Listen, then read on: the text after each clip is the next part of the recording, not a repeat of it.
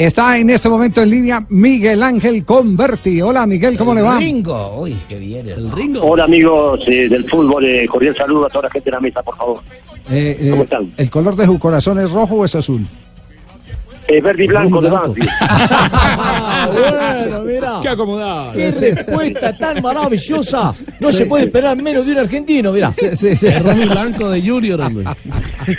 Yo pensé que era un programa, pensé que era un programa serio ese. Dos.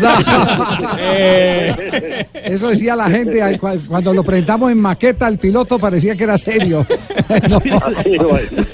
Bueno. Bueno. Miguel, ca- cada, cada que hay un clásico, eh, la verdad, eh, uno escucha voces de lado y lado, de hinchas de Millonarios e hinchas de Independiente Santa Fe, y los dos guardan enormes recuerdos suyos.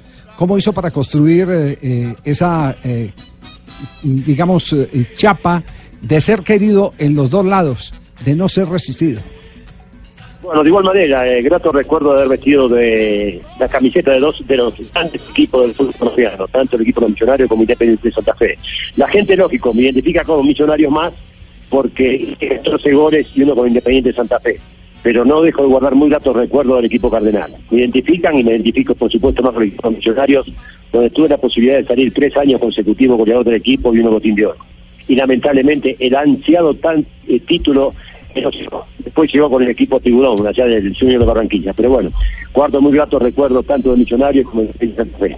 Y lo que más le preguntan a uno los, los hinchas es que si en el recuerdo hay alguna eh, jugada eh, espectacular de, de Converti.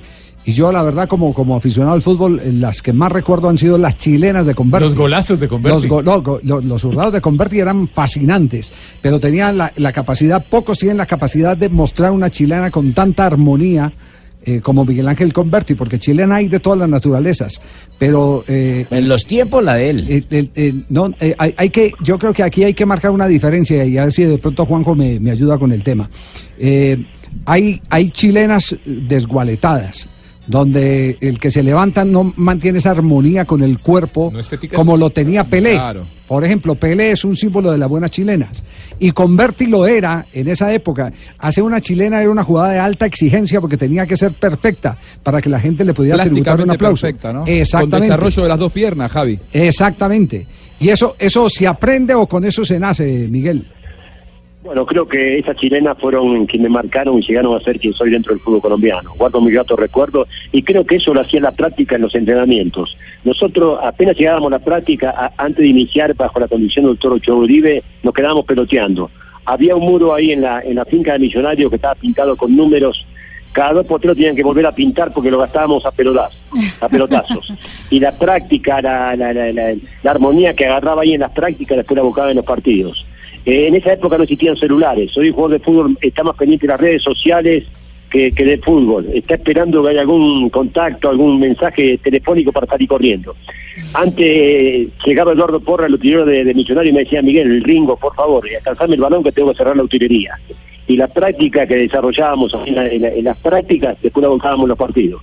Era algo realmente este, digno de destacar, a pesar de que uno habla de, de uno y los goles que hizo, pero los goles espectaculares que llegué a desarrollar en, en los partidos, bueno, el primer clásico contra Independiente Santa Fe, gol de Piñero de media distancia en unos 35 metros, hice el gol de empate y faltando muy pocos minutos a Luis Jerónimo López, uno de los grandes porteros que pasaron por el fútbol colombiano, le hice el gol del triunfo de, media characo, un gol espectacular. Otro de los que más recuerdo también el Chato Velázquez me la anula en la portería que daba el barrio Cigars, hoy Galerías, un centro de Willington Ortiz, también a Characa impresionante, se da vuelta el Chato Velázquez y me encuentra en posición adelantada, pero no, nota que yo venía corriendo atrás. Me cato el juego de línea lo valida, pero de inmediato Chato Velázquez lo anula. Después del juego me decía, dice, la verdad, la joya que anulé, estoy totalmente arrepentido, me decía. Oiga, pero, pero- pero fíjese la diferencia en esas épocas, Rafael. Usted, usted que fue árbitro, eh, no tan atrás como, como el Chato Velázquez, pero mire que los, los eh, árbitros conversaban con los jugadores y decían, uy, la embarré con vos, qué, qué lástima. Hoy en día les prohíben. la- lástima, perdón, lástima que en esa época no existía el bar, ¿no? Sí. Ah, sí, Ah, sí, pero- No, el bar sí Sí había- existía. ojo que sí habían bares, hermano, y se abrían de de 6 a bar. Cierto, 6. cierto, Jimmy, Jimmy, cierto que sí. Claro, hermano, existían y, y abríamos de 6 a 6 y, y jugadores jugaban con chupa, hermano. ojo. Pero, mire, lo que dice Converti es, es cierto. Los árbitros antiguamente Lástima. dialogábamos más con los jugadores. El árbitro tenía No, más sentido común para manejar ciertas situaciones. Como lo que yo decía, lo que pasó con, con el Once Caldas este fin de semana en el partido con el Junior. Cuando los Oye, jugadores... sí, nos robaron. Los nos robaron, jugadores- hermano, no, me vamos a volver a ese tema porque No, llevamos no, tres días. no, pues, no, no, pero no, no, no. no desperdiciamos a convertir pues para Sí. volvernos al tema. no, pero, pero una jugada de esas cuando el árbitro, todo el mundo le reclama, el árbitro tiene que tener sentido común para manejar y saber salir de ese error. Y ahora los árbitros se equivocan demasiado. Converti le dio en el punto donde era. Los árbitros ahora ni siquiera conversan un- algo con el árbitro. Es más, hoy en día hacen bicicletas chilenas. y- Aparte de Chato Velázquez, una leyenda que realmente, que Dios lo tenga en la gloria, un gran amigo, una gran persona donde realmente se podía dialogar. Daba lugar para que uno conversase con él. Era una, una persona que no dejó tenerlo presente constantemente. Sí, nos están preguntando por la alineación del clásico eh, donde estuvo Converti. El primero que se jugó en el, el 4 de marzo del 76, ese año hubo dos clásicos en Libertadores. Este quedó 1 a 1, Millonarios Santa Fe. El árbitro fue precisamente el Chato Velázquez. En Millonarios atajó Ballesteros, jugaba también Segovia, González, Rodríguez, Rubio, Amado, Toto Rubio, Jorge Amado. De la Sabia, Diz, Willington Ortiz, Tamayo, que fue el autor del gol de ese día, y Miguel Ángel Converti por el lado de Millonarios. Miguel Ángel Converti. ¿Quedó cuánto ese partido? 1-1. 1-1. ¿Y, y de Santa Fe quiénes, quiénes eran? Atajaba Luis Jerónimo López, en la defensa Bolaño, Recupero, Pacheco, Chía, Alonso Rodríguez, Juan Carlos Arnari, Biafara. Pachón, Pandolfi y Céspedes. Cuando, cuando se repasa ese- esos nombres que se No, siente. mira, por Dios. Ringo. ¡Qué nivel, por favor! ¡Qué nivel! Ah, Sí. ah, ah. Sí. Javier, hoy, hoy que tenemos, Yo digo hoy que que, en- que en tenemos esa eh, época, Sí, sí, termine, Sí, sí, diga. termine Ringo, sí.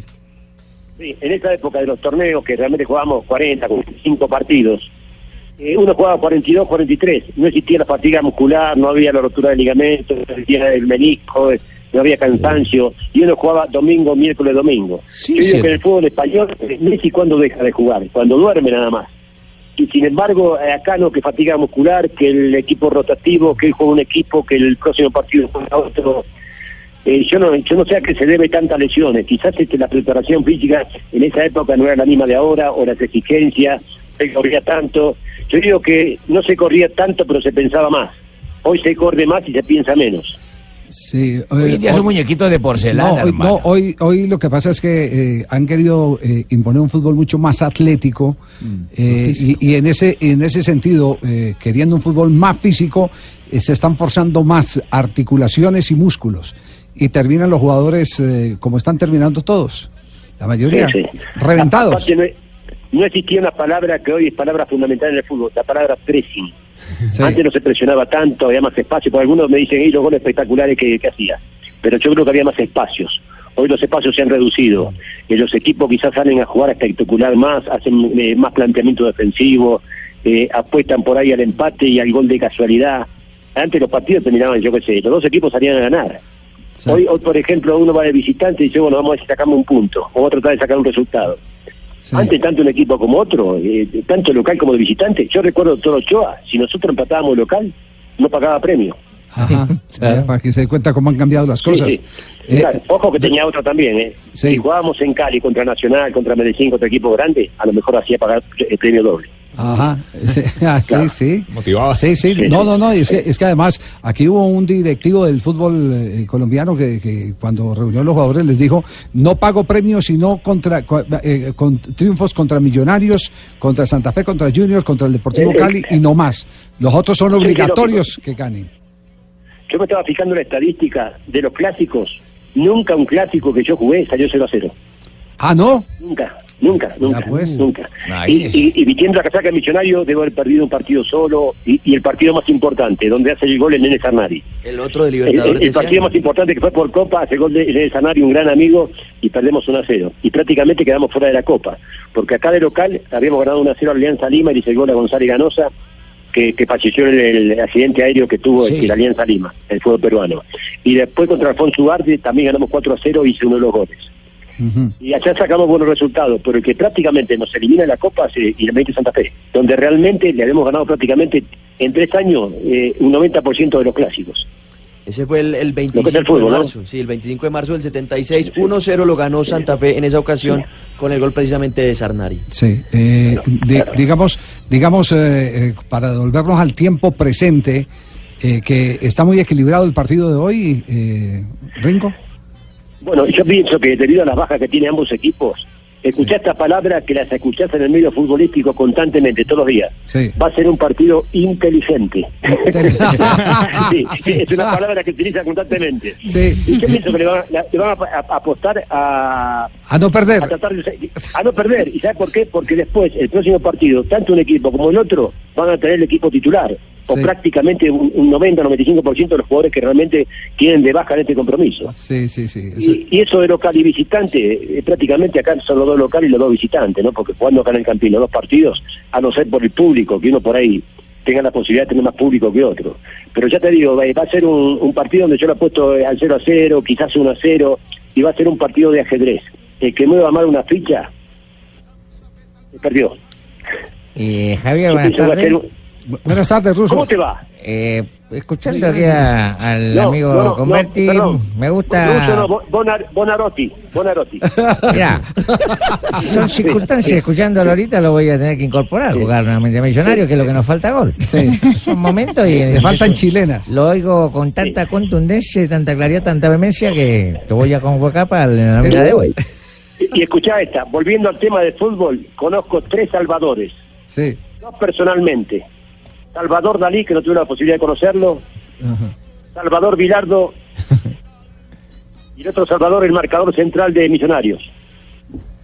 Cadavid. Cadavid. Salvador Cadavid. Salvador Cadavid. Salvador. ¿Me entendés, no? Sí, sí, sí, sí, sí, sí. La tiene clara. Tiene clara, tiene clara y son momentos y son circunstancias que analizan los jugadores. Sí, sí. Hoy por hoy Millonario tiene que tratar de un partido Veo difícil. que estás estudiando idio- idiomas, estás aprendiendo a leer en argentino. ¿Eh? Te vamos a preparar el diploma. En cualquier momento, en cualquier momento te gradúas. Miguel, Miguel, un abrazo. Gracias por este, este Igualmente, recreo. Para toda la mesa, cariño grande. Muy amable, gracias, a Miguel Ángel Buenas Converti. Eh, eh, qué ¿En bueno qué traer- equipo juega este hombre? Tengo que tener el pase de él. Tres equipos de Colombia, ojo. No, pero ya no juega más. No, hace rato que no. Pero Tengo campeonato de veteranos 50 también. Hablan muy parecido, ¿eh? Tumberini con Berti. bueno, No- Miguel Ángel Converti, un hombre con historia Millonarios, con historia en el cuadro Independiente Santa Hoy también pasó por Junior. Dije Junior. No robaron. No robaron. No, robaron, campeón con Junior 80.